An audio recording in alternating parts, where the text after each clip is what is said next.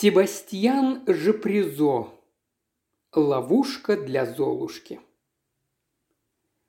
Глава первая. Я готова убить. Жили-были когда-то давным-давно три девочки. Первой считалась Ми, второй До, третья Ля. Была у них крестная, душистая-придушистая, и она никогда не читала детям нотации, и ее прозвали крестная Мидоля. Самая красивая из трех этих девочек Ми, самая умная До, ну а Ля скоро умрет. День ее похорон – памятный день в жизни Ми и До. Вереницей стоят зажженные свечи, горкой высятся шляпы на столе в церковном притворе. Гробик Ля белый, земля на кладбище сырая, вязкая. Яму роет человек в куртке с золотыми пуговицами. На похороны приехала крестная Мидоля. И когда ее целует Ми, крестная говорит «Ненаглядная моя».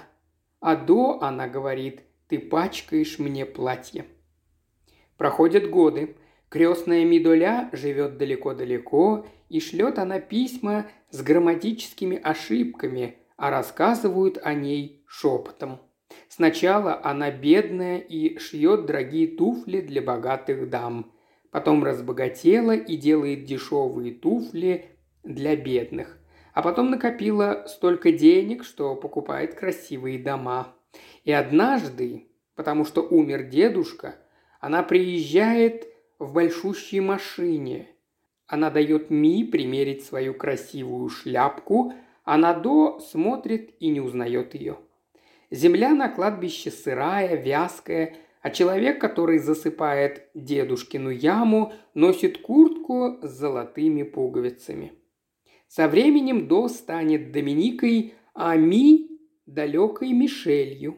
Они видятся только изредка, когда Мишель приезжает на каникулы и дает кузине До примерять свои пышные наряды из органди и все кругом умиляются, чтобы Мишель не сказала, и крестная шлет ей письма, в которых называет ее своей ненаглядной. И настанет день, когда Ми заплачет над могилой матери. Земля на кладбище сырая, вязкая. Крестная обнимает за плечи Ми, Мики, Мишель, и что-то ей нежно шепчет. А что? До не слышит. И потом Ми, она в трауре, потому что у нее нет больше матери. Скажет кузине До, мне так нужно, так нужно, так нужно, чтобы меня любили. А через небольшое время, то ли через два, то ли через три года, Ми простится с отцом на асфальтовой дорожке аэродрома у огромной птицы, что унесет его вдаль в свадебное путешествие с крестной Мидоля в город, который до разыскивает, водя пальцем по картам своего школьного атласа. А еще через некоторое время Ми уже больше нигде не встретишь, разве что на фотографиях в журнале с глянцевой обложкой. То увидишь ее с распущенными по плечам длинными черными волосами, в бальном платье, входящей в огромный зал, весь в мраморе и позолоте. То предстанет перед тобой длинноногая девушка в белом купальном костюме, лежащая на палубе белого парусника. А иной раз она ведет маленькую открытую машину, на которую карабкаются, цепляясь друг за друга и размахивая руками какие-то молодые люди. Иногда хорошенькое личико Мики серьезно, брови над красивыми светлыми глазами немного насуплены. Это потому, что ее слепит солнце, играющее на снегу а иногда она улыбается совсем близко, глядя прямо в объектив, и под фотографией написано по-итальянски «Когда-нибудь эта девушка станет одной из самых богатых наследниц в стране». Пройдут еще годы. Крестная медаля умрет, как умирают феи, в своем дворце, то ли во Флоренции, то ли в Риме, то ли на берегу Адриатического моря. И никто иной, как до, выдумает эту сказку, хоть и отлично знает, ведь она уже не маленькая, что сказка это ложь. Правды в ней чуть, но этого довольно, чтобы до не спалось, да ведь крестная Медоля и не фея, а всего лишь богатая старуха, которая пишет безграмотные письма. И до видела ее только на похоронах, и она вовсе ей не крестная, да и Мишель ей вовсе не кузина. Это просто пустые слова, которые говорят детям прислуги, таким как «до» и «ля». И звучит приятно, и вреда никому не принесет. Сверстница юной принцессы с длинными волосами, украшающей иллюстрированные журналы, двадцатилетняя до, всю свою жизнь получает на Рождество открытые туфельки, шитые во Флоренции. Оттого, может быть, она считает себя Золушкой. Глава вторая. Меня убили. Вспышка яркого света вдруг ножом полоснула по глазам. Кто-то склоняется надо мной, чей-то голос пронзает мой мозг. Я слышу крики, отдающиеся эхом в дальних коридорах, но знаю, это кричу я. Я вдыхаю открытым ртом тьму, тьму, наполненную незнакомыми лицами, какими-то шепотами, и снова умираю, счастливая. Через одно мгновение, через день, через неделю, через год свет вспыхивает снова по другую сторону моих смеженных век. Мои руки горят, и рот и глаза тоже. Меня катят по пустым гулким коридорам, я опять кричу «это тьма». Иногда боль сосредотачивается в одной точке, где-то в затылке. Иногда я чувствую, что меня передвигают, катят куда-то, и боль растекается по жилам, как поток пламени, иссушающий кровь. Во тьме подчас возникает огонь, подчас вода, но я больше не мучаюсь.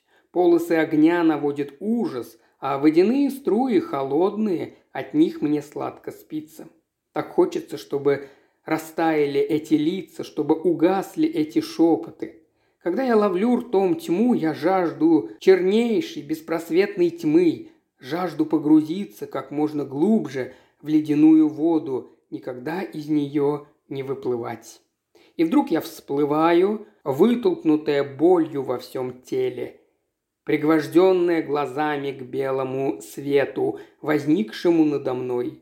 Я отбиваюсь, воплю, я слышу свои крики где-то очень далеко, и голос, пронзающий мне мозг, что-то грубо говорит. Того, что я не понимаю. Тьма, лица, шепоты, белизна, болят руки, рот, глаза. Не шевелитесь, не шевелитесь, моя маленькая, вот так, тихонечко. Я ведь не делаю больно. Кислород, тихонечко, вот так, умница, умница. Тьма, лицо женщины. Дважды два – четыре, трижды два – шесть линейкой ее по пальцам. У выхода стройся в ряды. Хорошенько открывай рот, когда поешь. Все лица всплывают, построясь попарно. Где сиделка? Я не хочу, чтобы в классе шептались. Когда будет хорошая погода, пойдем купаться. Она разговаривает?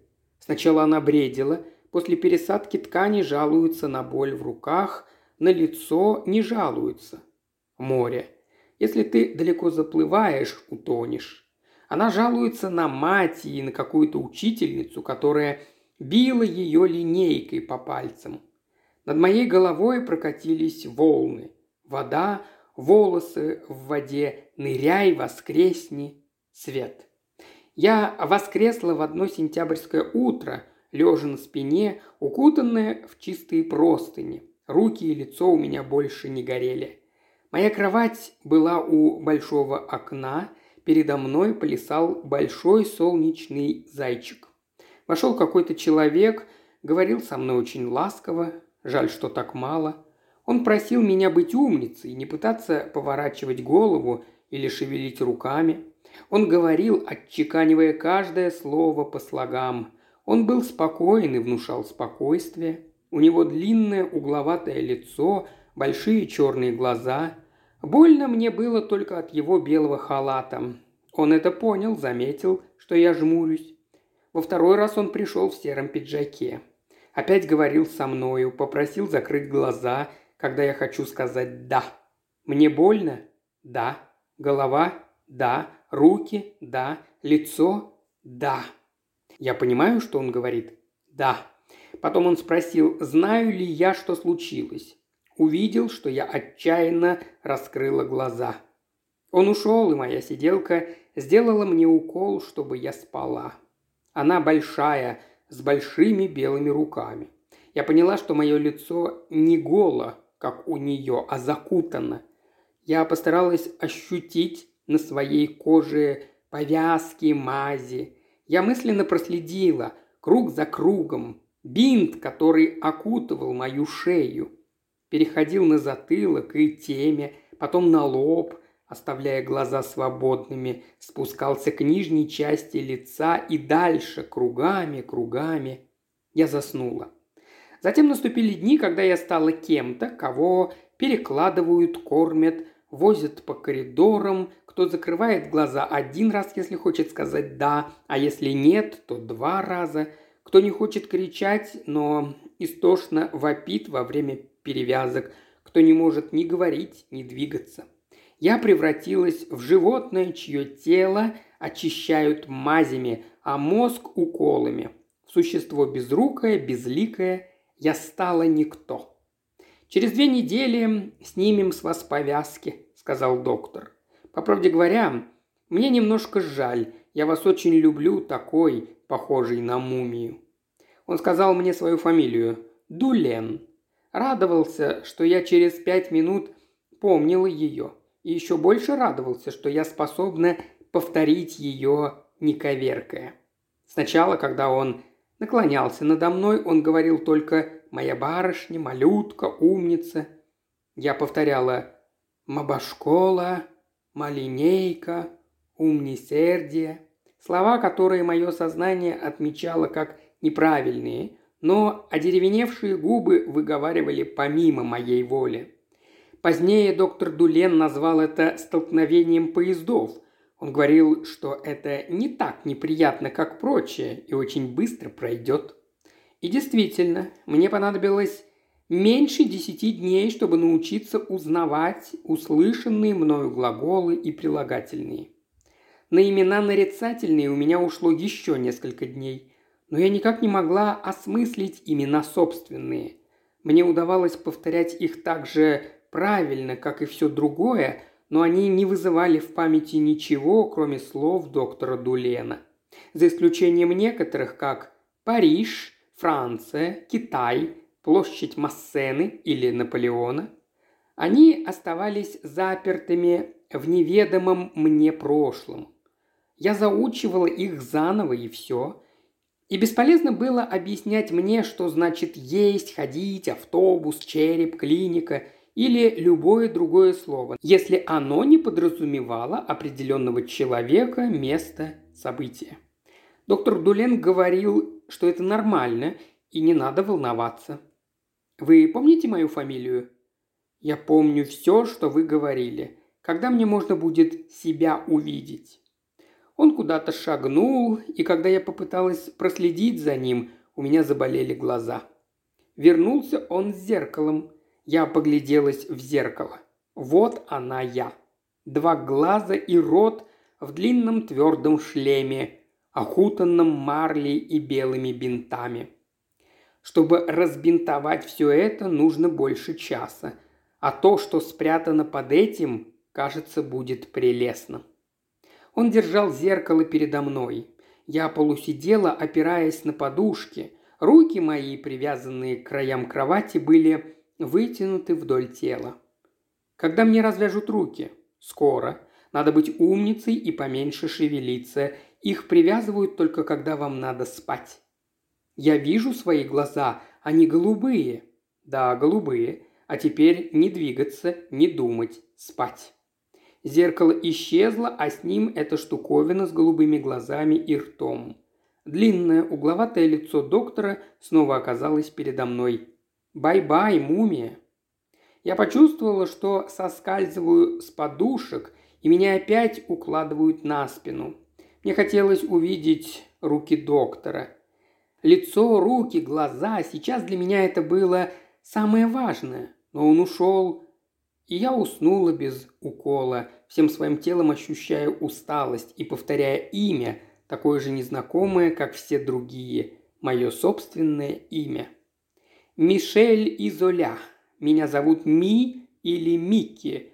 Мне 20 лет, будет 21 в ноябре. Я родилась в Ницце, мой отец живет всегда в Ницце. Потихонечку, мумия. Половину слов вы проглатываете. Вы переутомились. Я понимаю все, что вы говорите. Несколько лет я жила в Италии с тетей. В июне она умерла. Я получила ожоги во время пожара три месяца назад. Я вам не так говорил. У меня была машина. Марка MG зарегистрирована за номером TTX 664313 белого цвета. Молодец, мумия. Я хотела его удержать, но вверх по руке до самого затылка побежала острая боль. Он всегда бывал у меня не больше нескольких минут. Затем мне давали какое-то питье со снотворным. Моя машина была белая, марка MG, зарегистрирована за номером TTX664313. А дом? Он стоит на мысе, который называется мыс Каде. Это между Ля Сьотта и Бандоль.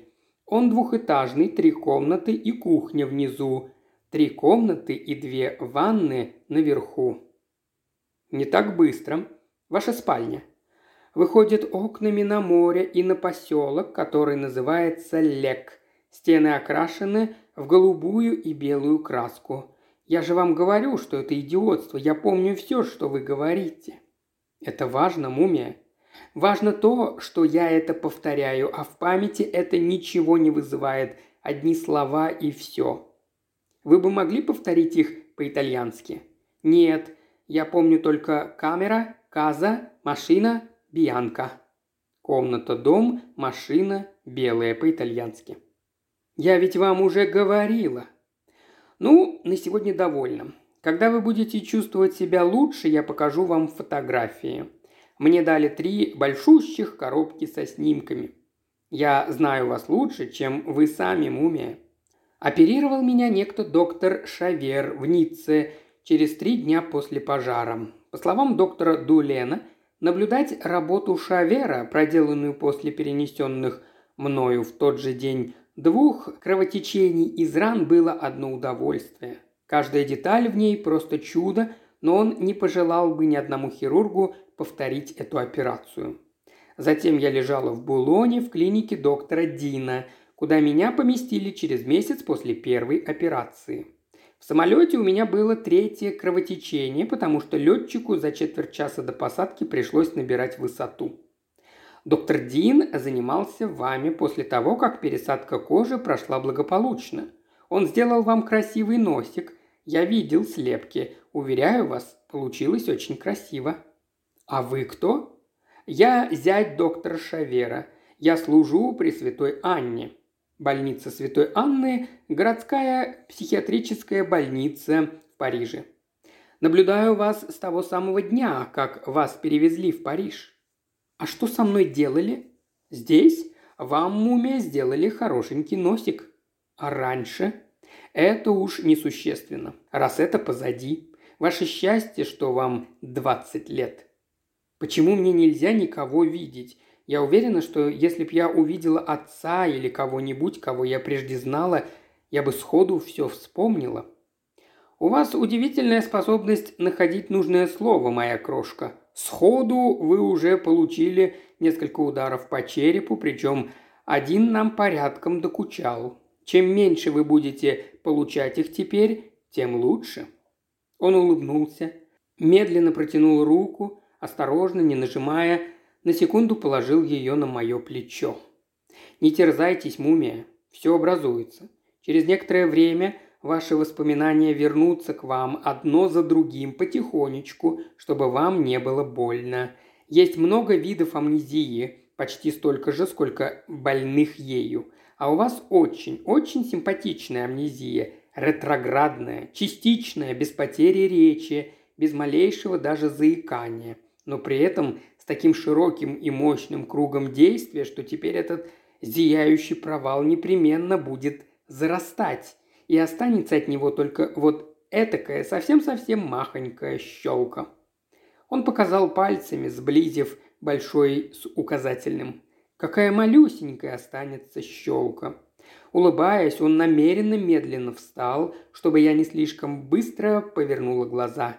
«Будьте умницей, мумия!»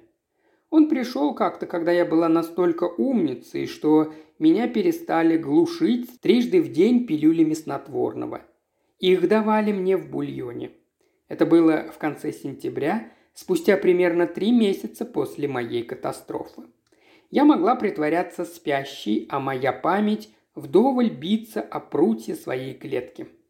Где-то были залитые солнцем улицы, пальмы у моря, школа, класс, учительница с гладко причесанными волосами, купальный костюм, красный шерстяной, ночи, озаренные огнями иллюминации, военный оркестр, шоколад, который протягивает американский солдат, и сразу провал – затем вспышка яркого света, руки сиделки, лицо доктора Дулена.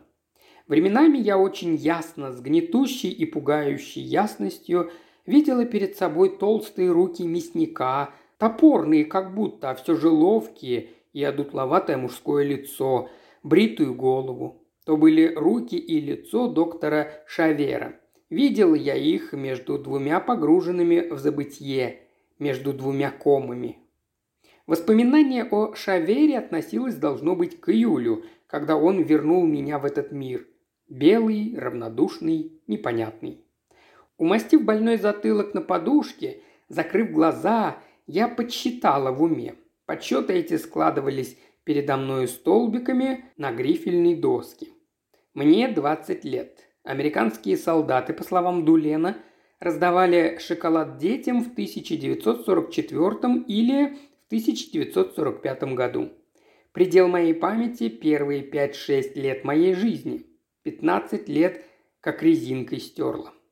Я привязалась к именам собственным, цепляясь за них, потому что это были слова, ничего во мне не вызывавшие, никак не связанные с этой новой жизнью, которой меня заставляли жить.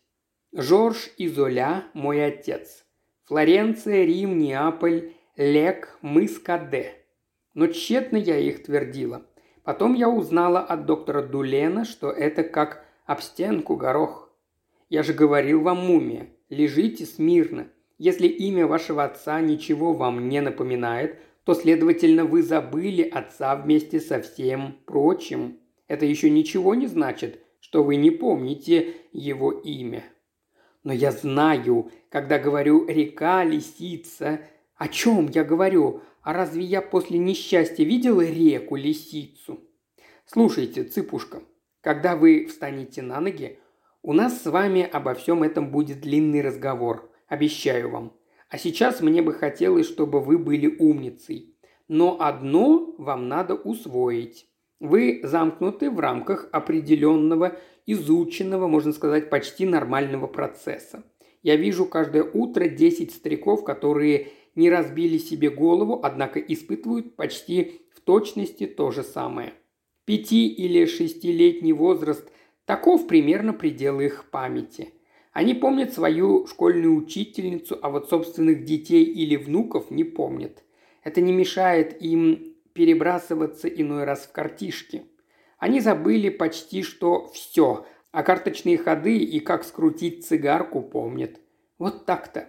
Вы наделали нам хлопот своей амнезией, которая носит э, старческий характер.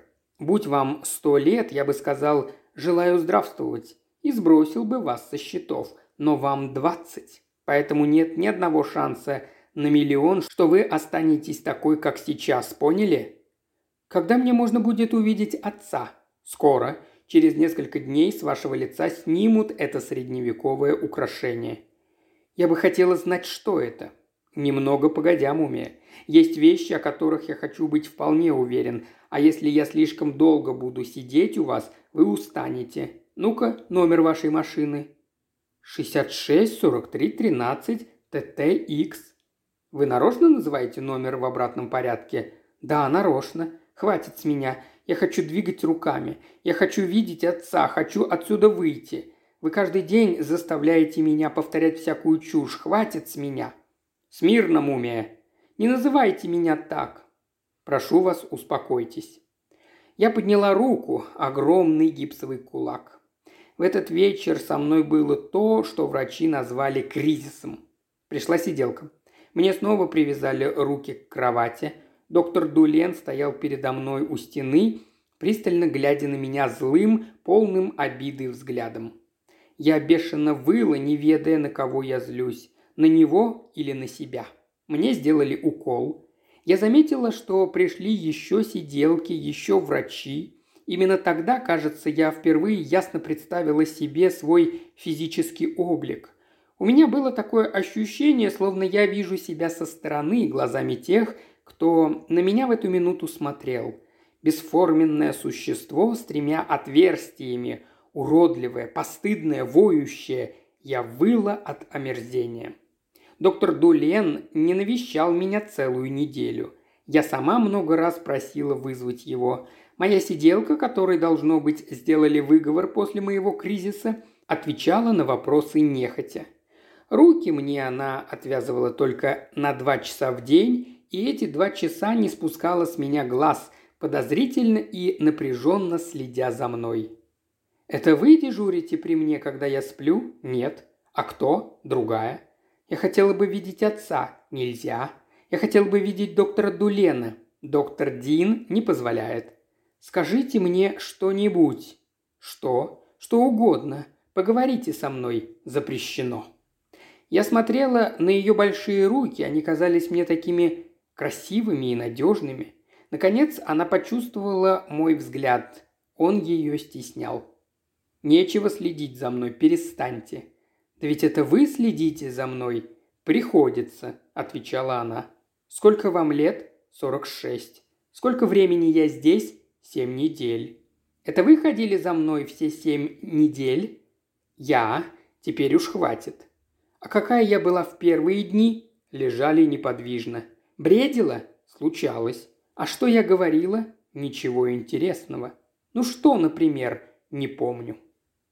К концу второй недели второй вечности доктор Дулен зашел в мою комнату с каким-то свертком под мышкой. На нем был непромокаемый плащ, забрызганный грязью. В оконные стекла барабанил дождь. Он подошел ко мне очень быстро, не нажимая, чуть-чуть прикоснулся к моему плечу, сказал «Здравствуйте, мумия». «Долго же я ждала вас». «Знаю», — ответил он, — «а я зато получил подарок». Он рассказал мне, что кто-то, кто живет за стенами клиники, прислал ему после моего кризиса цветы. Букет из георгин, потому что это любимые цветы госпожи Дулен, а к букету был приложен брелок с кольцом для ключей от машины. Дулен показал мне эту вещицу. Она была золотая, круглая, похожая на висячий замочек, заводилась как будильник. «Это очень удобно, когда стоишь в голубой зоне», – сказал Дулен и объяснил, что такое голубая зона.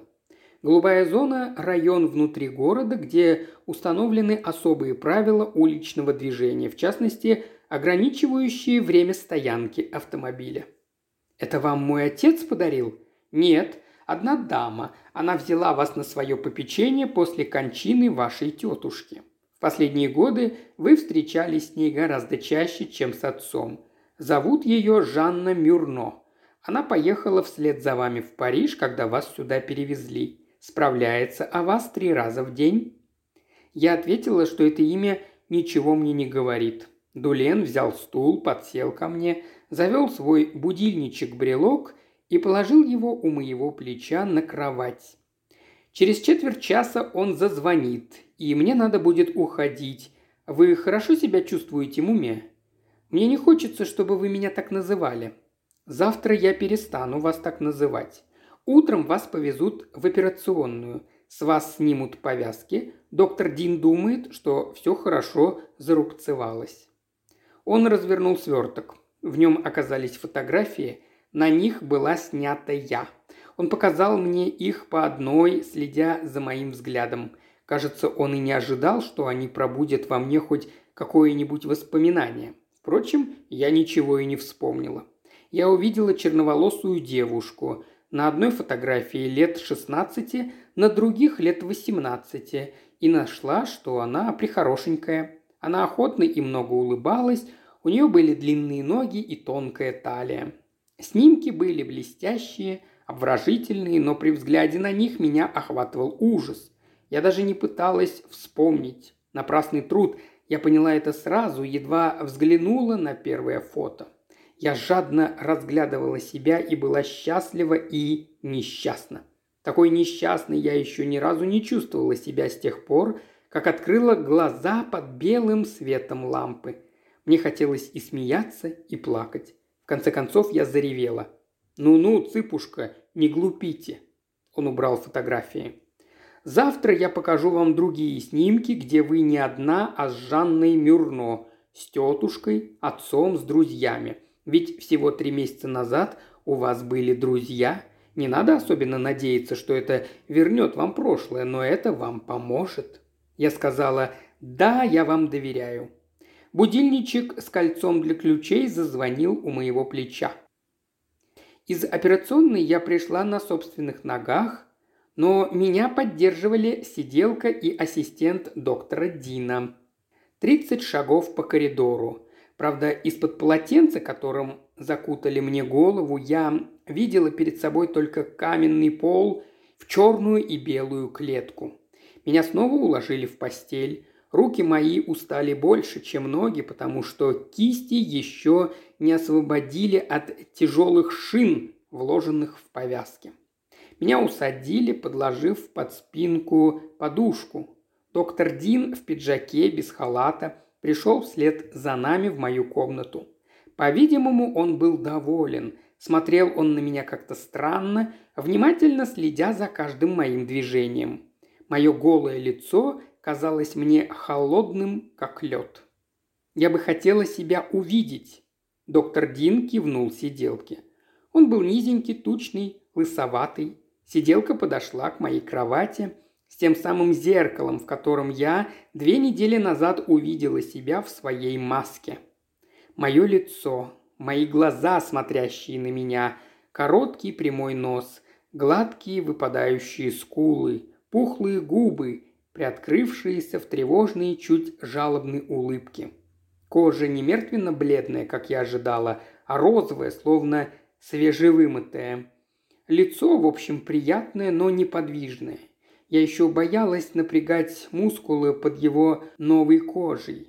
И мне показалось, оно приобрело ярко выраженный азиатский облик, который придавали ему выдающиеся скулы и раскосые глаза с уголками, подтянутыми к вискам, мое неподвижное и ошеломляющее лицо.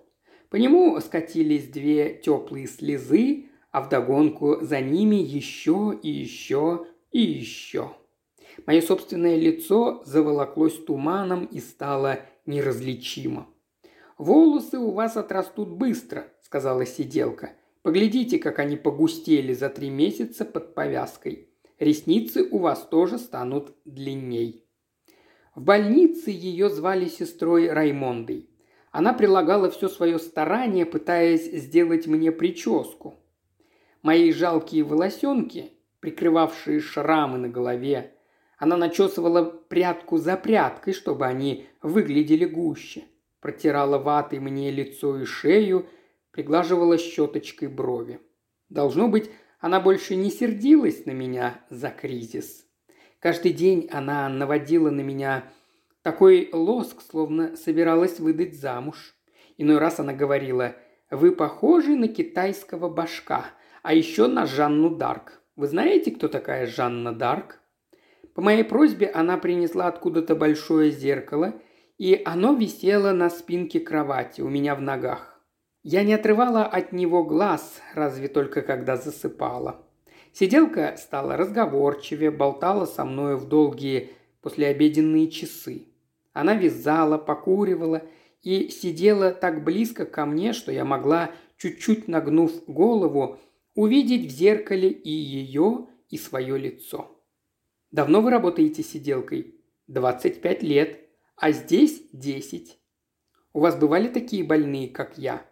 Есть много людей, которым хочется переделать себе нос. Я же не о таких говорю. За больной, потерявшей память, я однажды ухаживала. Это было давно. Она выздоровела? Она была очень старая. Покажите мне еще раз фотографии. Она брала с комода коробку, оставленную нам доктором Дуленом. Один за другим показывала мне кадры, которые так ничего и не воскрешали в моей памяти и даже не доставляли мне удовольствия, как в первые минуты, когда казалось, я вот-вот припомню, что было потом, после сцены, запечатленной на куске глянцевой бумаги размером 9 на 13. В двадцатый раз я разглядывала эту незнакомку, ту, кем прежде была я, и теперь она нравилась мне меньше, чем девушка с короткими волосами, поселившаяся в ногах моей кровати. Рассматривала я и тучную женщину в пенсне с обвислыми щеками. Это была моя тетя Мидоля. Она никогда не улыбалась, носила вязаный платок на плечах и всегда снималась, сидя в кресле. Я изучала Жанну Мюрно, которая 15 лет преданно служила моей тетке, а последние 6-7 лет не разлучалась со мной и поехала вслед за мною в Париж, когда меня перевезли сюда после операции в Ницце. А пересадка кожи? Ведь квадратный лоскут кожи 25 сантиметров на 25 я получила от нее. И свежие цветы ежедневные, и ночные рубашки. Правда, я пока только любовалась ими. И всякая косметика. Ею мне еще не разрешали пользоваться. И бутылки шампанского, стоявшие в ряд у стены, и сладости, которые сестра Раймонда раздавала в коридоре своим товаркам. Всем этим я тоже обязана Жанне Мюрно. Вы ее видели? Эту молодую женщину? Ну как же, много раз после двенадцати, когда у меня перерыв на завтрак. Какая она? Как на фото. Через несколько дней вы ее увидите. Она с вами разговаривала? Не раз. А что она вам говорила? Не спускайте глаз с моей девочки. Она была при вашей тетушке чем-то вроде компаньонки, а может секретаршей или экономкой. Она и о вас заботилась в Италии. Тетка ваша уже почти не двигалась. Судя по фотографиям, Жанна Мюрно была высокая, спокойная, красивая, элегантная и довольно-таки строгая дама. Есть только одна карточка, где Жанна снята со мной. Мы стоим на снегу, на нас лыжные костюмы с узкими брюками, вязаные шапочки с помпонами. Но от снимка не оставалось впечатления, что мы были беспечны и дружны. Она здесь как будто сердится на меня. Сестра Раймонда повернула к себе фотографию, поглядела и с фатальным видом кивнула. Не без причины, как видно. Вы, знаете ли, были мастерица делать глупости. Откуда вы это взяли? Из газет. Ах так. Июльские газеты поместили сообщение о пожаре на мысе Каде. Доктор Дулен, сохранивший номера газет, в которых рассказывалось обо мне и той другой девушке, пока не хотел их мне показывать. Та другая девушка тоже имелась в моей коллекции. Все они были там, в коробке – Большие и маленькие, привлекательные и непривлекательные, и все мне незнакомые, застывшие на лице улыбкой, от которой мне уже становилось тошно. На сегодня хватит, насмотрелась. Хотите, я вам что-нибудь прочитаю? Письма отца. От него было три письма, а от родных и друзей пожелание скорейшего выздоровления.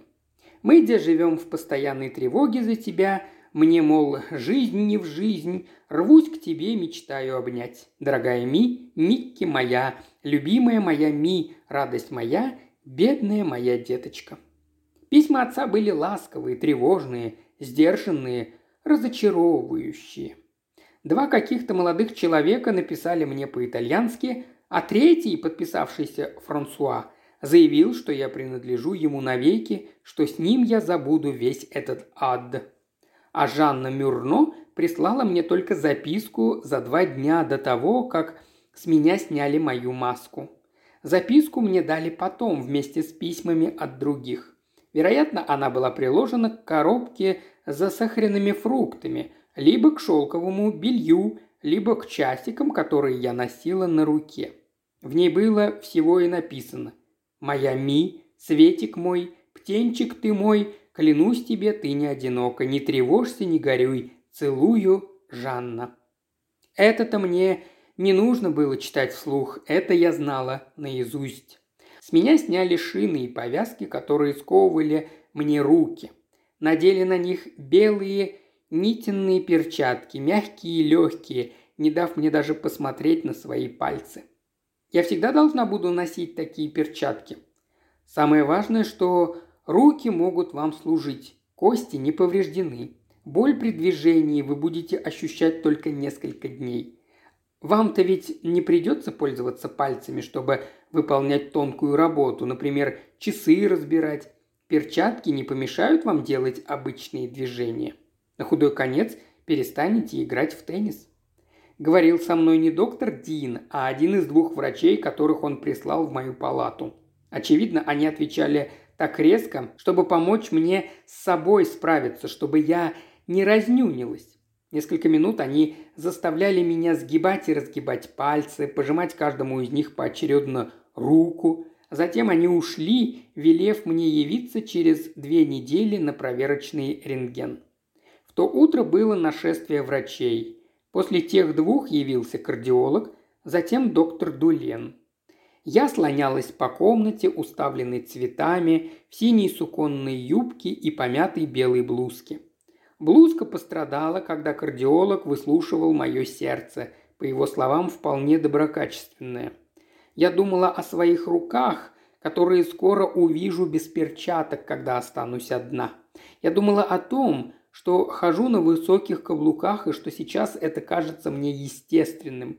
А ведь если не все начисто стерлось из моей памяти, если я как бы превратилась в пятилетнюю девочку, то разве не должны были бы удивлять меня мои туфли на высоких каблуках, цветы, губная помада.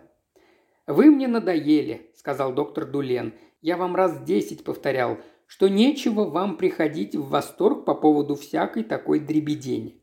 Если я вас сейчас приглашу со мной пообедать, и вы будете правильно держать вилку в руке, то что это доказывает? Что ваши руки лучше помнят, чем вы.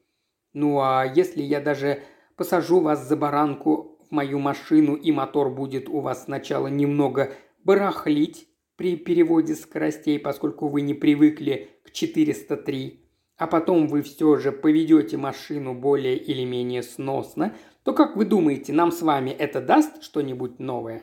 Не знаю, вы должны были бы мне это объяснить. Я должен был бы, кроме того, задержать вас еще на несколько дней в больнице. К несчастью, вас непременно хотят забрать. У меня нет никаких законных оснований задерживать вас здесь, если только вы сами этого не захотите. И я даже не знаю, вправе ли я вас об этом просить. А кто же это хочет меня забрать? Жанна Мюрно. Говорит, ей это больше не в моготу. А я ее увижу? А почему, по-вашему, здесь все пошло вверх дном? Не глядя, он обвел рукой мою комнату. Дверь стояла настежь открытая, сестра Раймонда укладывала мою одежду, другая сиделка выносила бутылки с шампанским, стопки книг, которые мне так и не успели прочесть. «Почему вы хотите, чтобы я осталась?» Вы уходите отсюда с приятным личиком, с хорошо налаженным сердечком, с руками, которые будут вас слушаться – Ваша третья левая лобная извилина, по всей видимости, чувствует себя прелестно, но я-то надеялся, что вы уедете, увозя с собой и восстановленную память. Третье что? Третья лобная извилина, мозговая, левая. Оттуда-то и было ваше первое кровотечение. Потеря речи, которую я наблюдал в начале болезни, должна была проистекать оттуда. Ко всему прочему, это не имеет никакого отношения. А что такое все прочее? Не знаю. Может быть, просто страх, который вы должны были ощущать во время пожара, или шок. Когда дом загорелся, вы бросились бежать в сад. Вас нашли на нижних ступеньках лестницы с проломом черепа, сантиметров в 10 слишком. И все же амнезия, которой вы страдаете, не связана с каким-либо повреждением черепа. Сначала я считал, что она с этим связана, но тут что-то другое. Я сидела на своей незастланной кровати, держа руки в перчатках на коленях. Я сказала ему, что хочу уехать отсюда, что уж мне-то тем более не в моготу. Когда я увижу Жанну Мюрно, поговорю с ней, тогда все и восстановится. Он развел руками, как бы покоряясь судьбе. Сегодня после двенадцати она будет здесь. Она, конечно, захочет увести вас немедленно. Если вы останетесь в Париже, я приму вас либо в больнице, либо у себя. Если же она увезет вас на юг, то вы непременно должны пригласить доктора Шавера. Он был огорчен, обижен, и я это понимала. Я сказала, что обещаю показываться ему часто, если же я буду жить в этой же комнате, то в конце концов сойду с ума. «Вряд ли», – ответил он, – «вам угрожает другое. Вы способны сказать себе «Ну и пусть я ничего не помню, у меня еще уйма времени впереди, я накоплю новые воспоминания». Вот это было бы настоящим безумием, и впоследствии вы пожалели бы о таком решении. Он ушел, оставив меня наедине с этой мыслью, которая действительно уже приходила мне в голову. С тех пор, как я обрела лицо, меня так мучила пропажа 15 лет жизни, стертых из памяти. Не прошла, правда, вполне терпимая, боль в затылке и тяжесть в голове, но ведь и это пройдет. Когда я смотрела на себя в зеркало, я была я. У меня были раскосые глаза китайского башка – за стенами больницы меня ждала жизнь, я была счастлива и очень себе нравилась. Шут с ней, с прежней, раз я теперь вот какая.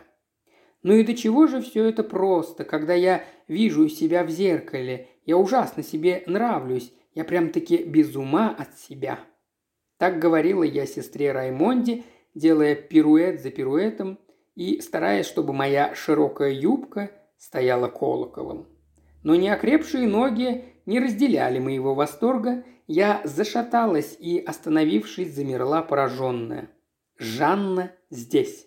Она стояла, держась за ручку двери. На ее бежевом костюме играло солнце, лицо у нее было какое-то странное, застывшее, а волосы светлее, чем я думала. Кроме того, фотографии не давали представления о ее росте. Жанна была необыкновенно высокая, почти на голову выше меня. Ее черты, ее облик действительно не совсем были мне незнакомы. И на секунду почудилось, что прошлое встает передо мной, сливаясь в одну огромную волну и сейчас раздавит меня своей тяжестью. Наверное, у меня помутилось в голове от того, что я кружилась, а может, на меня подействовало неожиданное появление женщины, которая была так знакома словно когда-то приснилось мне. Я упала на кровать, невольно прикрывая своими руками в перчатках лицо и волосы, точно стыдилась их. Через минуту, когда сестра Раймонда, не желая быть нескромной, вышла из комнаты, я услышала голос Жанны, мягкий, глубокий и знакомый, как ее взгляд. Затем она подошла и обняла меня. «Не плачь. Никак не могу перестать. Я поцеловал ее в щеку, потом в шею. Мне было жаль, что я не могу потрогать ее руками без перчаток. Я узнавала даже запах ее духов, ведь он тоже когда-то мне снился. Припав головой к ее груди, стыдясь своих волос, которые ее легкая рука осторожно перебирала, обнажая скрытые под ними шрамы, я сказала, что я несчастна, что хочу с ней уехать, что она, наверное, и не знает, как я ее ждала. Дай же поглядеть на тебя. Я не давалась, но она заставила меня поднять голову, и ее глаза, смотревшие в упор, снова внушили мне уверенность, что все еще вернется. Глаза у нее были очень светлые, с золотым отливом, но в глубине их мелькало что-то похожее на сомнение. Жанна тоже знакомилась со мной заново. Ее взгляд блуждал по моему лицу, она внимательно меня изучала. Мне стало невмочь переносить этот розыск, это опознание во мне некой пропавшей девушки. Схватив Жанну за руки и плача еще горше, я оттолкнула ее от себя. «Увезите меня отсюда, пожалуйста, не смотрите на меня, это я, Ми, не смотрите же на меня». Она стала целовать мои волосы, называя меня своей миленькой, цыпленочком, ангелом. Потом пришел доктор Дин, увидев мои слезы, смутился и еще больше смутился, увидев, когда Жанна встала. Какая она огромная! Она была выше всех, кто находился в комнате, выше доктора Дина, его ассистентов и сестры Раймонды. Медики напутствовали меня советами на будущее. Долго делились своими опасениями по поводу моего здоровья, которые я не слушала, не желала слушать. Я стояла, прижавшись к Жанне. Она обняла меня за плечи, а с медиками говорила тоном королевы, которая забирает свое дитя, свою Ми, и мне было хорошо, я больше ничего не боялась. Она сама застегнула мне пальто, замшевое, которое я, наверное, уже носила, потому что оно заслонилось на рукавах. Она сама надела на меня берет, повязала на шею зеленый шелковый шарф. Она сама повела меня по коридорам клиники к стеклянной двери, сквозь которую пробивались ослепительные солнечные блики. На улице стояла белая машина с черным верхом. Жанна усадила меня на переднее сиденье, захлопнула дверцу и, обойдя машину, села рядом со мной за руль. Она была спокойна, молчалива, только время от времени поглядывала и, улыбаясь, быстро целовала меня в висок. И вот мы уехали. Гравий под колесами, открывающийся перед нами портал, огромные аллеи, деревья по бокам. «Это Булонский лес», — сказала Жанна. Я устала, глаза слепались. Я почувствовала, что соскальзываю, что лежу щекой на пушистой Жанниной юбке. Совсем близко от себя я увидела краешек движущегося руля. Я живая, и это чудесно. Я заснула.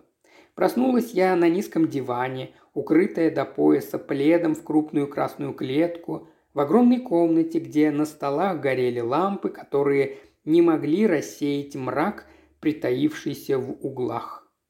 В высоком камине пылал огонь, шагах в тридцати от меня очень далеко. Я встала, мучительнее обычного ощущая давящую тяжесть пустоты в моей голове. Я подошла к камину, подвинула кресло и, опустившись в него, погрузилась в забытье. Позднее я узнала, что надо мной наклонялась Жанна. Я услышала ее голос, чей-то шепот – Потом мне вдруг померещилось, будто здесь крестная медоля. Я ее вспомнила. Ее катят мне навстречу, в кресле на колесиках, в оранжевой шале на плечах, безобразную, страшную.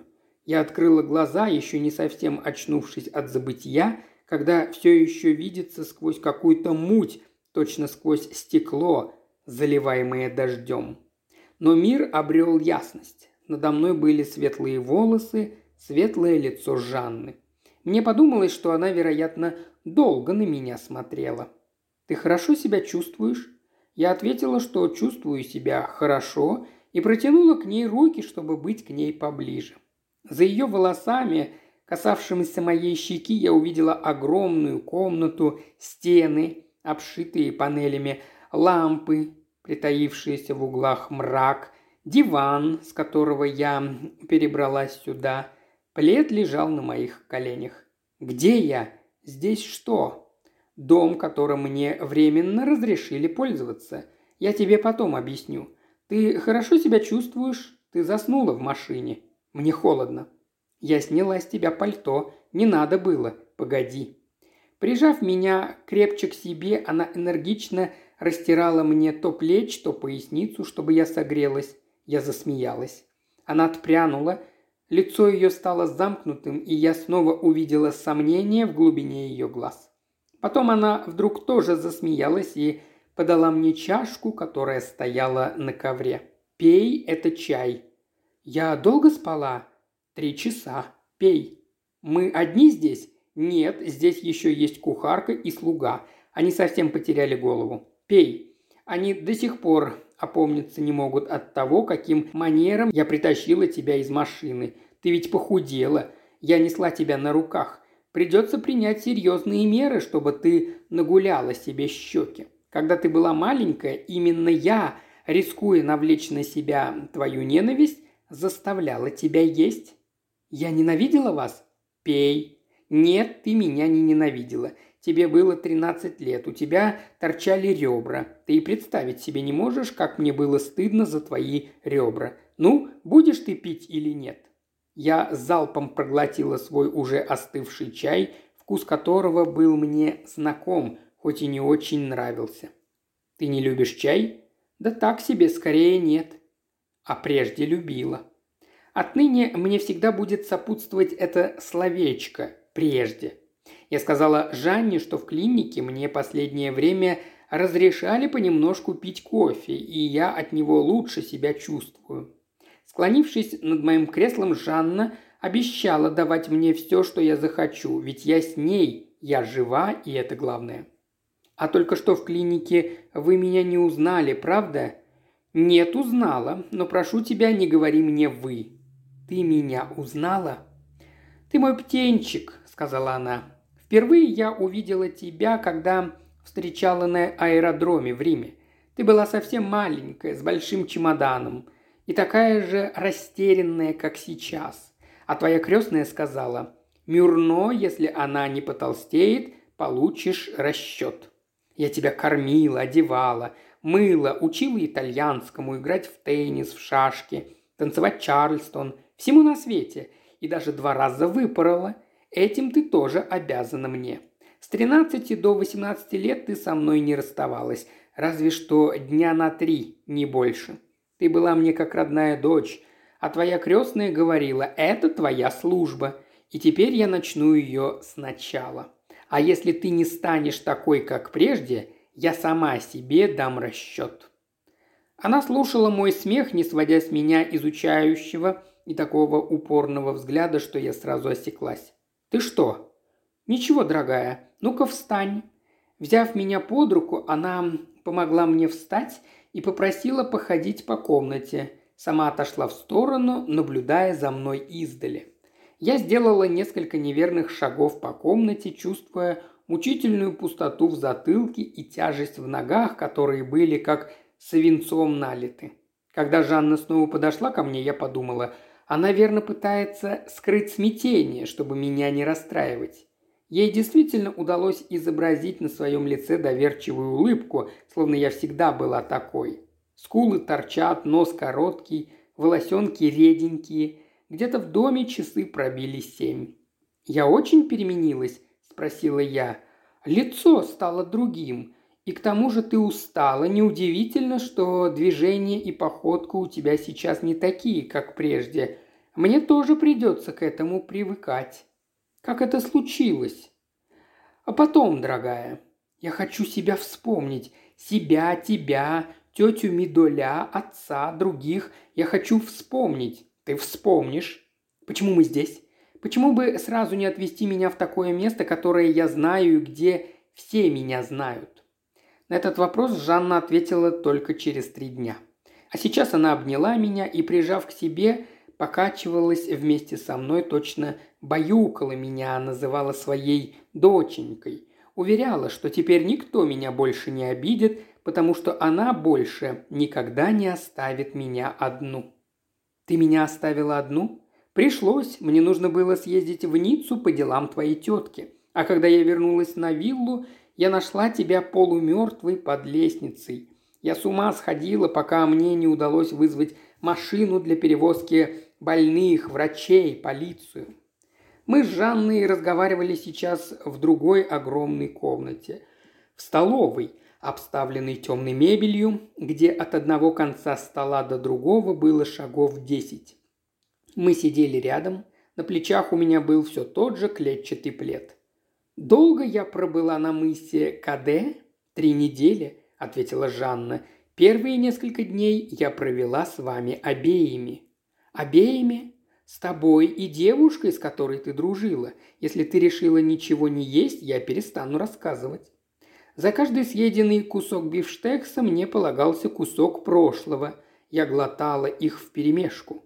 Вот такой обмен устроили мы с Жанной, сидя бок о бок в столовой огромного мрачного дома в Нее, где подавала нам кухарка, незаметная и бесшумная, которая называла Жанну попросту «Мюрно», без добавления «мадмуазель» или «мадам». «Эта девушка была твоей подругой детства», – продолжала Жанна. «Вы росли в одном доме, в Ницце. Ее мать ходила стирать белье к твоей маме.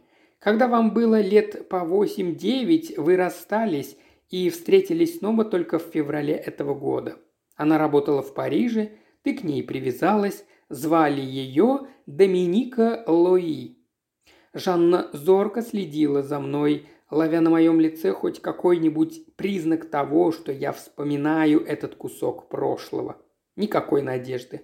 Она рассказывала о людях, участь которых меня пугала и печалила, но сами по себе эти люди были мне чужды. «Так эта-то девушка и умерла?» «Да, ее нашли в той части виллы, что сгорела. Ты, по всей видимости, пыталась вытащить Доминику из ее комнаты, пока сама не получила ожоги. На тебе загорелась ночная рубашка.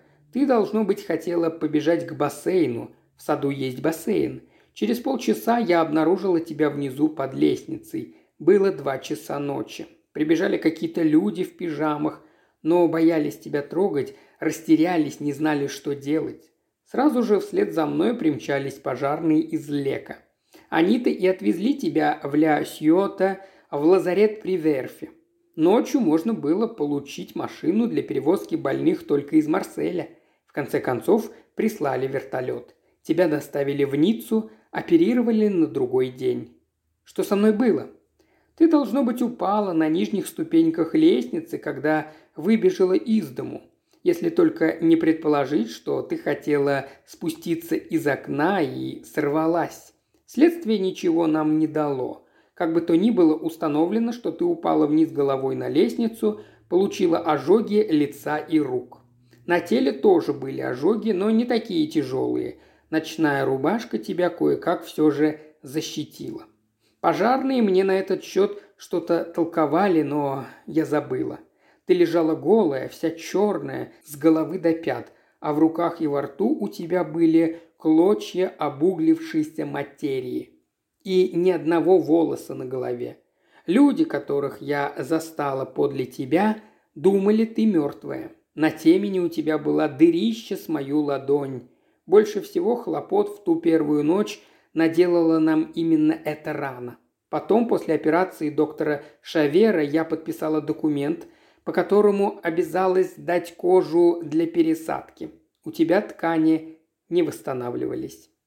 Жанна рассказывала, не глядя на меня. Каждая ее фраза раскаленным буровом впивалась в мой мозг. Отодвинувшись вместе со стулом от стола, Жанна откинула подол своей юбки. Я увидела на ее правой ляжке под чулком коричневый квадрат, след от пересадки ткани. Я схватилась за голову. На мне были все те же неснимаемые перчатки. И заплакала. Рука Жанны легла на мое плечо, и мы сидели так долго, пока не пришла кухарка и не поставила на стол поднос с фруктами. «Я рассказываю тебе об этом, потому что так нужно», — сказала Жанна. «Нужно, чтобы ты это знала и вспомнила». «Я понимаю». «Ты здесь, живая, с тобой ничего больше не случится, значит, то, что было, уже не страшно. Отчего дом загорелся? Она встала. Юбка ее расправилась, прикрыв след на ляжке. Жанна подошла к буфету, зажгла спичку, прикурила. Секунду подержала горящую спичку, показывая ее мне. Утечка газа в комнате той девушки. За несколько месяцев до пожара на вилле провели газ. Следствие пришло к заключению, что проводка в одном месте оказалась недоброкачественной. Источник взрыва – неисправная горелка колонки в одной из ванных. Она погасила спичку. «Подойди ко мне», – сказала я Жанне. Она подошла, села рядом. Я взяла из ее руки сигарету и затянулась. Вроде бы приятно. «Я прежде курила?» «Ну-ка встань», – сказала Жанна. «Поехали гулять. Возьми на дорогу яблоко, вытри глаза. В спальне с низким потолком, где стояла такая широкая кровать, что на ней в случае нужды поместились бы четыре Мишели, Жанна нарядила меня в толстый пуловер с глухим воротником, замшевое пальто и зеленый шарф. Мы вышли в сад с черными деревьями. Жанна усадила меня в машину, на которой мы приехали сюда днем. В десять часов я уложу тебя в постель, но прежде я хочу тебе кое-что показать. Через несколько дней ты у меня будешь водить машину.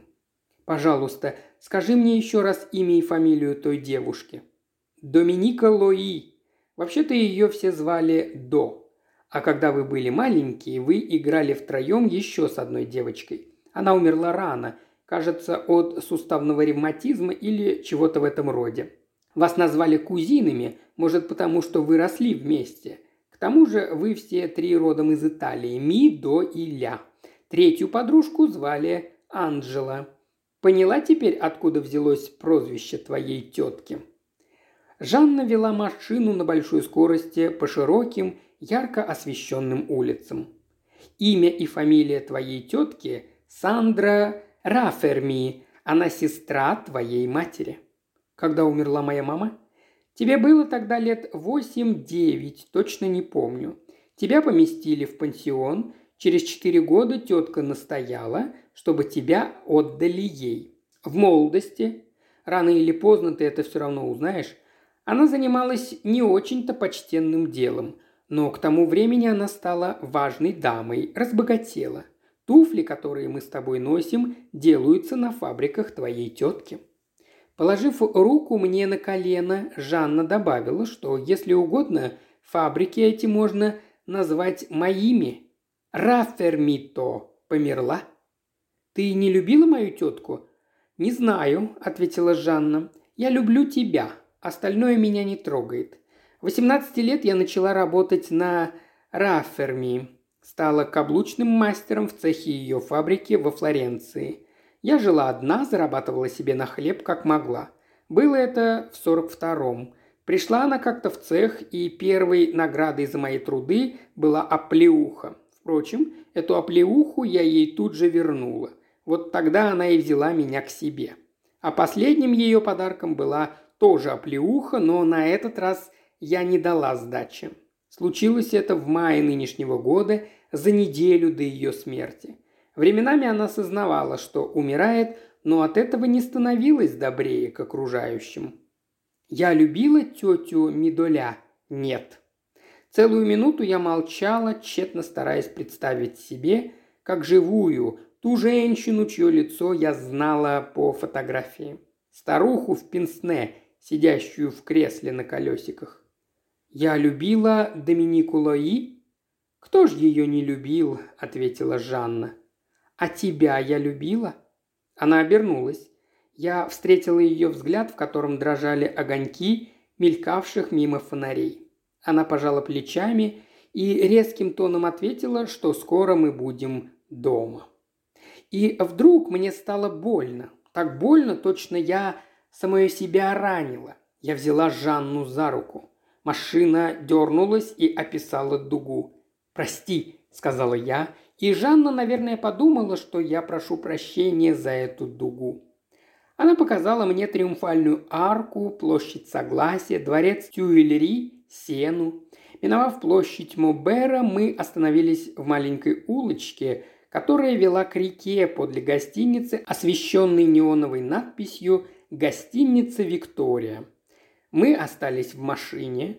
Жанна попросила меня посмотреть на гостиницу, но дом этот не вызывал во мне никаких воспоминаний. «А здесь что?» – сказала я. «Здесь ты часто бывала. В этой гостинице жила до». Поедем домой, пожалуйста». Жанна вздохнула, сказала «хорошо» и чмокнула меня в висок. По дороге я притворилась спящей, уткнулась лицом в Жаннину юбку. Дома она меня раздела, велела принять ванну, потом растерла махровым полотенцем и протянула мне пару трикотажных перчаток, вместо промокших, которые я не сняла, даже купаясь. Мы присели на край ванны, она была в платье, я в ночной рубашке.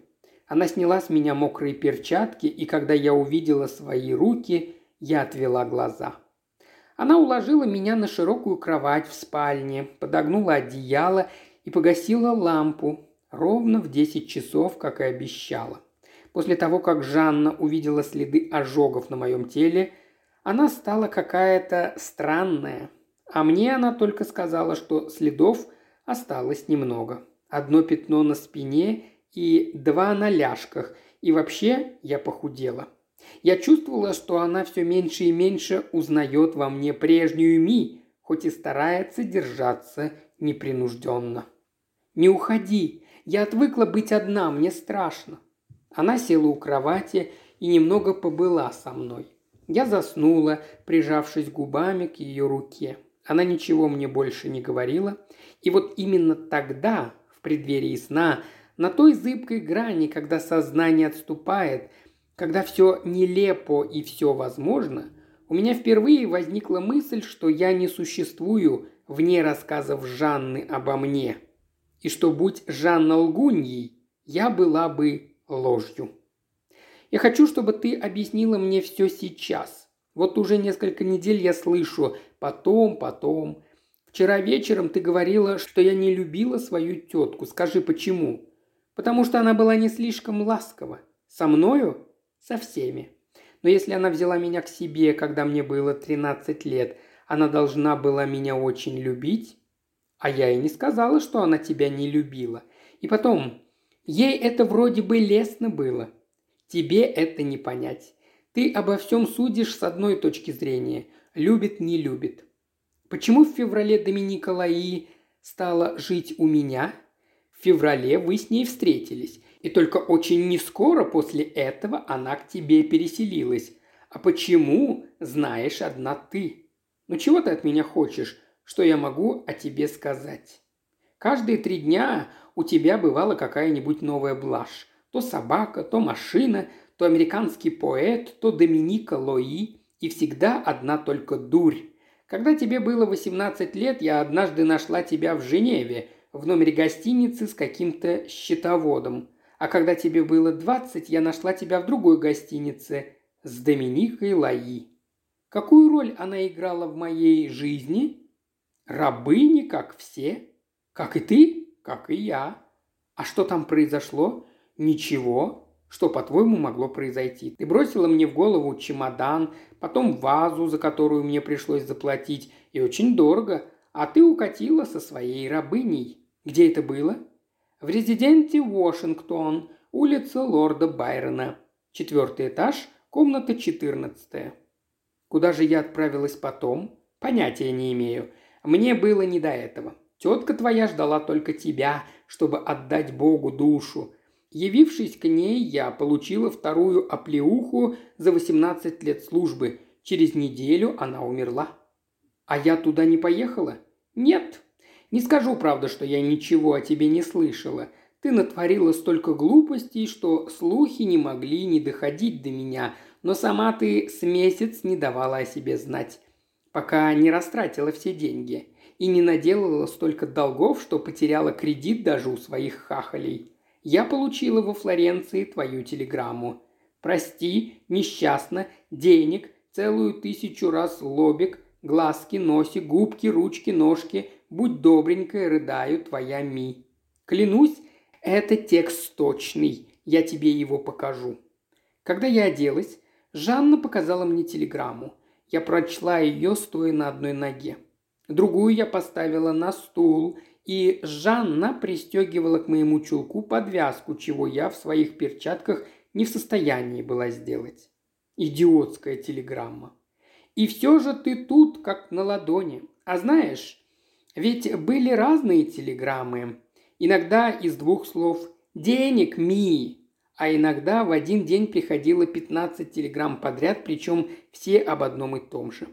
Ты перечисляла мои качества или нанизывала строчку за строчкой прилагательные, характеризующие ту или другую черту моей особы, а уж выбор слов зависел от твоего настроения – это было обременительно и притом очень накладно для промотавшейся идиотки, но зато ты доказала, что у тебя есть фантазия. Ты говоришь обо мне так, словно ты меня ненавидела. Я ведь не рассказываю тебе, какими словами ты оснащала свои телеграммы. Ты умела делать больно. Другую ногу. После смерти твоей тетки я не послала тебе денег. Я взяла и приехала. Поставь другую ногу на стул. Я приехала на мыс Каде в воскресенье днем. До самого вечера ты была пьяна, еще с субботы. Я сунула тебя под душ, выгребла из дома хахалей и мусор из пепельниц. Мне помогала до. Три дня подряд ты молчала, как убитая. Вот. Я была готова. Она застегнула мое серое легкое пальто, взяла свое пальто из соседней комнаты, и мы вышли. Все было как в дурном сне. Я уже не верила ни одному слову Жанны. В машине я заметила, что все еще держу в руке ту телеграмму. Но ведь телеграмма как раз и доказывала, что Жанна не солгала. Долгое время мы молчали. Далеко впереди, под хмурым небом, маячила триумфальная арка. «Куда ты меня везешь?» «К доктору Дулену. Он уже звонил ни свет ни заря. Надоел». Она покосилась на меня, сказала. «Ну чего ты, мой цыпленочек, загрустила?» Мне не хочется быть Ми, какую ты описываешь. Я не понимаю, не могу объяснить, откуда я это знаю, но я не такая. Неужели же я могла до такой степени перемениться?» «Да», — ответила Жанна, — «ты очень переменилась». Целых три дня я занималась чтением старых писем, разбирая чемоданы, привезенные Жанной с мыса Каде. Я пыталась проследить свою жизнь во всей ее последовательности и Жанна, которая не отходила от меня ни на шаг, подчас сама становилась в тупик перед моими открытиями.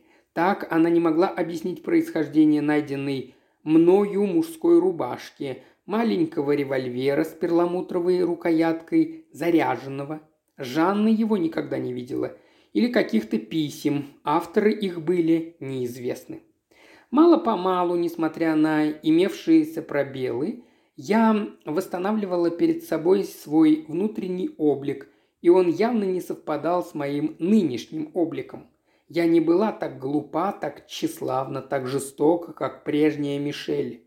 Мне ничуть не хотелось ни напиваться, ни бить по щекам неугодившую мне прислугу, ни плясать на крыше автомобиля, ни бросаться в объятия шведского бегуна или первого встречного мальчика, у которого нежные губы.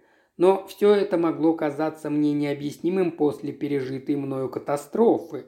Самым поразительным было другое. Особенно невероятной казалась мне моя душевная черствость. Узнав о смерти крестной медаля, я отправилась кутить в тот же вечер и даже не поехала на похороны. «И в этом остаешься сама собой», — повторяла Жанна. «Да притом никто же не говорит, что у тебя нет сердца. Ты могла чувствовать себя очень несчастной. Это выражалось в припадках нелепого гнева. А в последние два года в потребности быть с кем угодно, только бы не в одиночестве. В глубине души ты, наверное, думала, что все кругом сплошной обман. Когда нам 30 лет, это называют разными красивыми словами. Жажда нежности, сиротская доля, тоска по материнскому теплу. А когда нам 18, вместо красивых слов употребляют отвратительные медицинские термины. Что же я такое ужасное сделала? Это было не ужасно, это было наивно. Ты никогда не отвечаешь на мои вопросы, заставляешь меня предполагать черт знает что, и я поневоле, конечно же, воображаю всякие гадости. Ты делаешь это нарочно. Пей свой кофе, отвечала Жанна. Сейчас облик и поведение Жанны тоже не вязались с тем представлением о ней, какое создалось у меня в первый день и вечер нашей встречи. Она стала замкнутой, час от часу отдаляясь от меня все больше. Что-то в моих словах, в моих поступках ее отталкивало, и мне было ясно, что ее это мучит. Она долго и молча разглядывала меня, иногда несколько минут подряд – Затем начинала вдруг быстро говорить, постоянно возвращаясь к рассказу о пожаре, либо о том дне за месяц до несчастья, когда она застала меня пьяной на мысе Каде. Самое правильное было бы, если бы я туда поехала. Через несколько дней поедем. Я хочу видеть отца. Почему мне нельзя видеть тех людей, которых я знала? Прежде?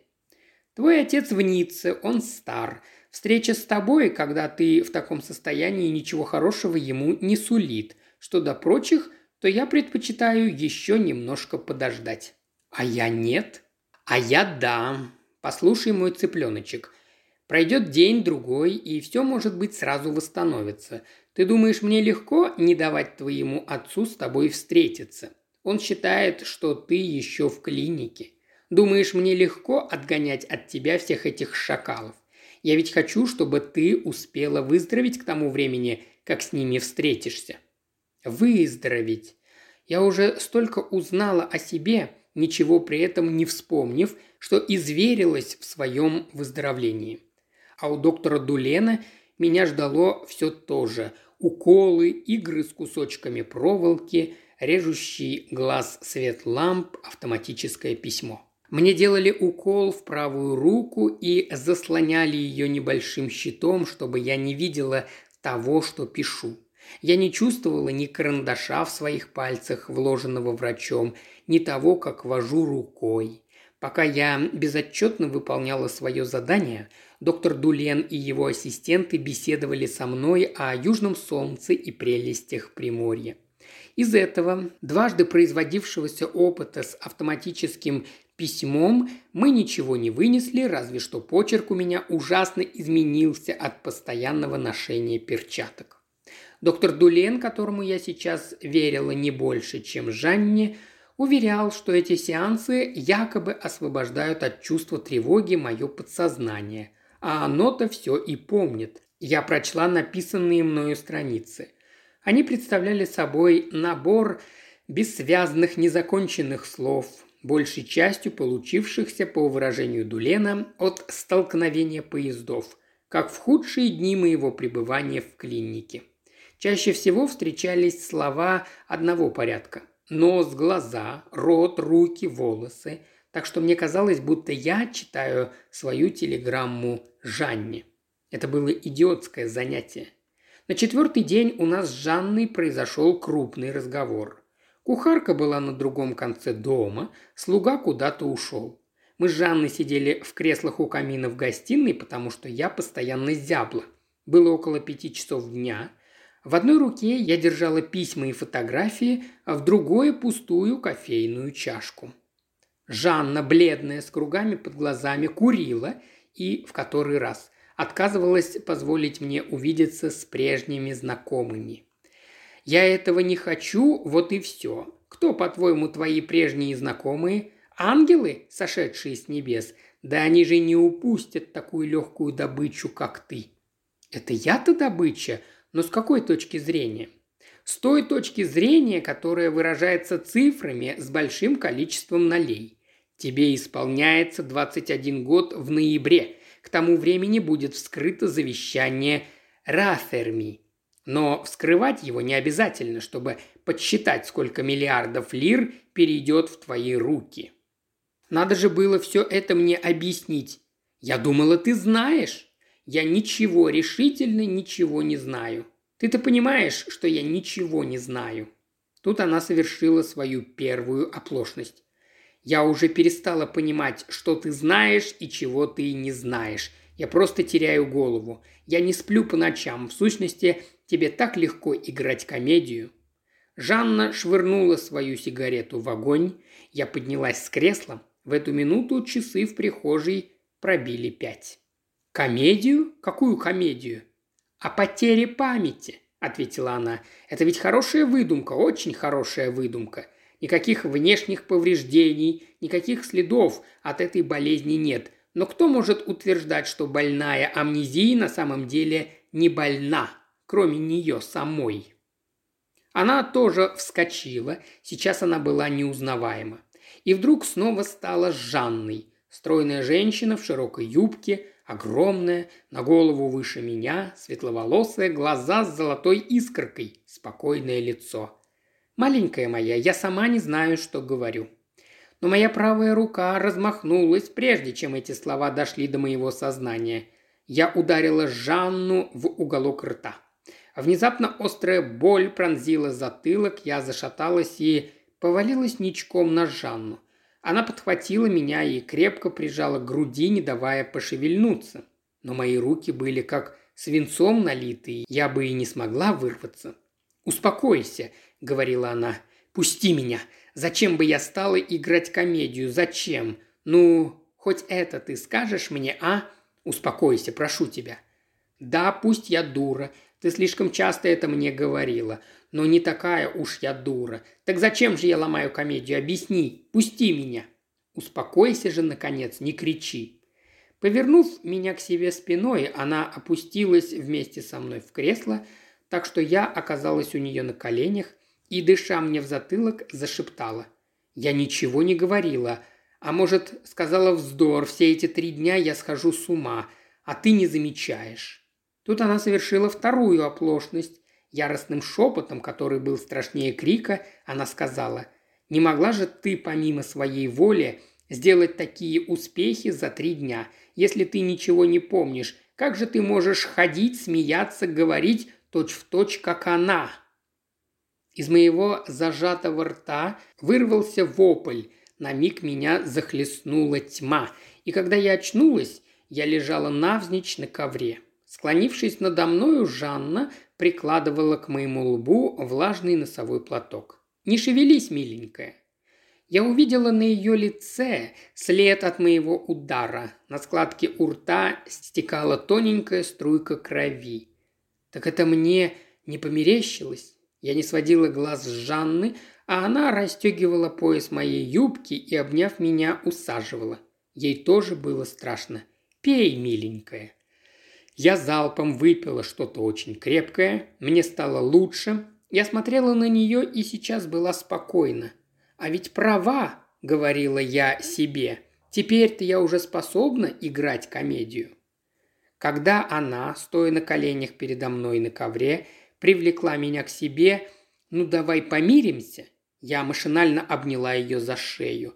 Но я была потрясена и почти готова относиться к ней по-прежнему, когда ощутила на своих губах соленый вкус ее слез. Заснула я поздней ночью. Долгие часы, неподвижно лежа в постели, я думала над словами Жанны, стараясь угадать, что именно с ее точки зрения могло побудить меня симулировать амнезию. Этому я не нашла никакого объяснения, ровно как и разгадки ее волнений.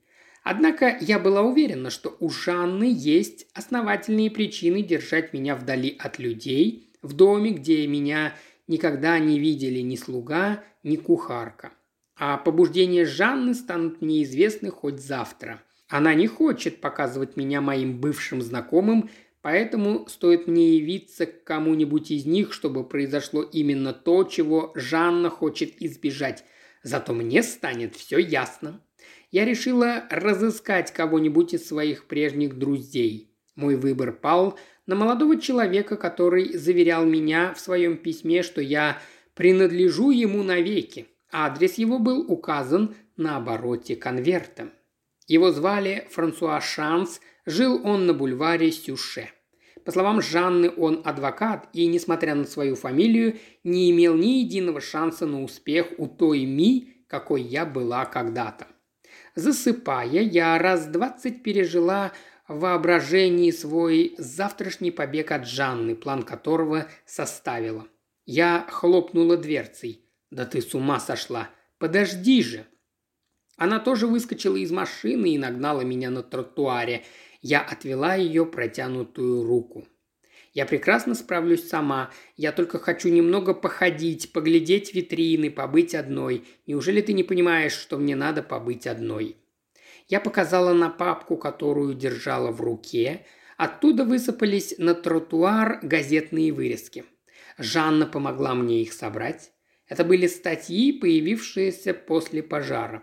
Их дал мне доктор Дулен – проделав свой обычный сеанс со светом и тестами на красочные пятна, после чего у меня осталось только ощущение бесплодной усталости. Еще один час ушел впустую, лучше бы я потратила его на что-нибудь другое, призналась бы Дулену в своих подлинных, а не мнимых опасениях. К несчастью, Жанна считала нужным присутствовать при наших беседах. Она обняла меня за плечи, высокая, элегантная. Волосы ее отливали золотом в лучах полуденного солнца. Я снова отвела ее руку. «Это неразумно, дорогая», – сказала она, – «ведь у нас скоро второй завтрак, А потом я покатаю тебя по Булонскому лесу». «Нет, пожалуйста, Жанна, мне так это нужно». «Хорошо, тогда я поеду сзади». Жанна вернулась в машину. Она была недовольна, но против моего ожидания не разозлилась. Я прошла метров сто по тротуару, столкнулась с гурьбой девушек, выходивших из конторы или с фабрики, перешла через улицу и остановилась у бельевого магазина. Оглянувшись, я увидела наш «Фиат», который остановился во втором ряду потока экипажей неподалеку от меня. Я пробралась к Жанне, она опустила стекло и перегнулась через пустое сиденье рядом с собой. «Гони монету», — сказала я. «Зачем?» Хочу купить кое-какие вещички. В этой лавочке? Да я могу повести тебя в гораздо лучшие магазины. А я хочу сюда, гони монету побольше. Мне нужно уйму вещей». Жанна только подняла брови, покоряясь судьбе. Открыв свою сумку, она вынула все имеющиеся там кредитки и протянула их мне. «Ты не хочешь, чтобы я помогла тебе выбрать? Никто лучше меня не знает, что тебе идет. Я прекрасно справлюсь сама». Входя в лавку, я услышала за собой голос Жанны. «Миленькая, не забудь, размер 42». Продавщица, встретившая меня у порога, я велела дать мне платье, висевшее на деревянном манекене, и комбинации белье и пуловер с витрины. Я сказала, что у меня нет времени мерить платье, я попросила упаковать все отдельными свертками. Затем я отворила дверь и позвала Жанну. Она вышла из машины Лицо у нее было усталое. «Мне не хватает денег. Ты не дашь мне чек?» Жанна направилась к магазину, я пропустила ее вперед. Пока она выписывала чек, я взяла те покупки, которые продавщица успела уже упаковать, и, сказав, что отнесу их в машину, вышла. В машине на приборной доске я оставила записку, заранее положенную в карман пальто. «Жанна, не волнуйся, не устраивай погони за мной. Я вернусь домой или позвоню по телефону. Тебе нечего меня бояться. Я не знаю, чего ты боишься. И все же целую тебя в ушибленный краешек рта, потому что люблю тебя, и мне больно, что я это сделала, что я стала походить на твою ложь обо мне». Когда я отошла от нашего «Фиата», меня нагнал полицейский и сказал, что автомобиль нельзя останавливать посреди мостовой. Я ответила, что машина не моя, и меня это не касается. Уважаемый слушатель, ты прослушал ознакомительный фрагмент аудиокниги. Желаешь продолжить слушать аудиокнигу? Тогда подписывайся на канал Ильи Кривошеева на Бусте. Ссылка на канал в описании.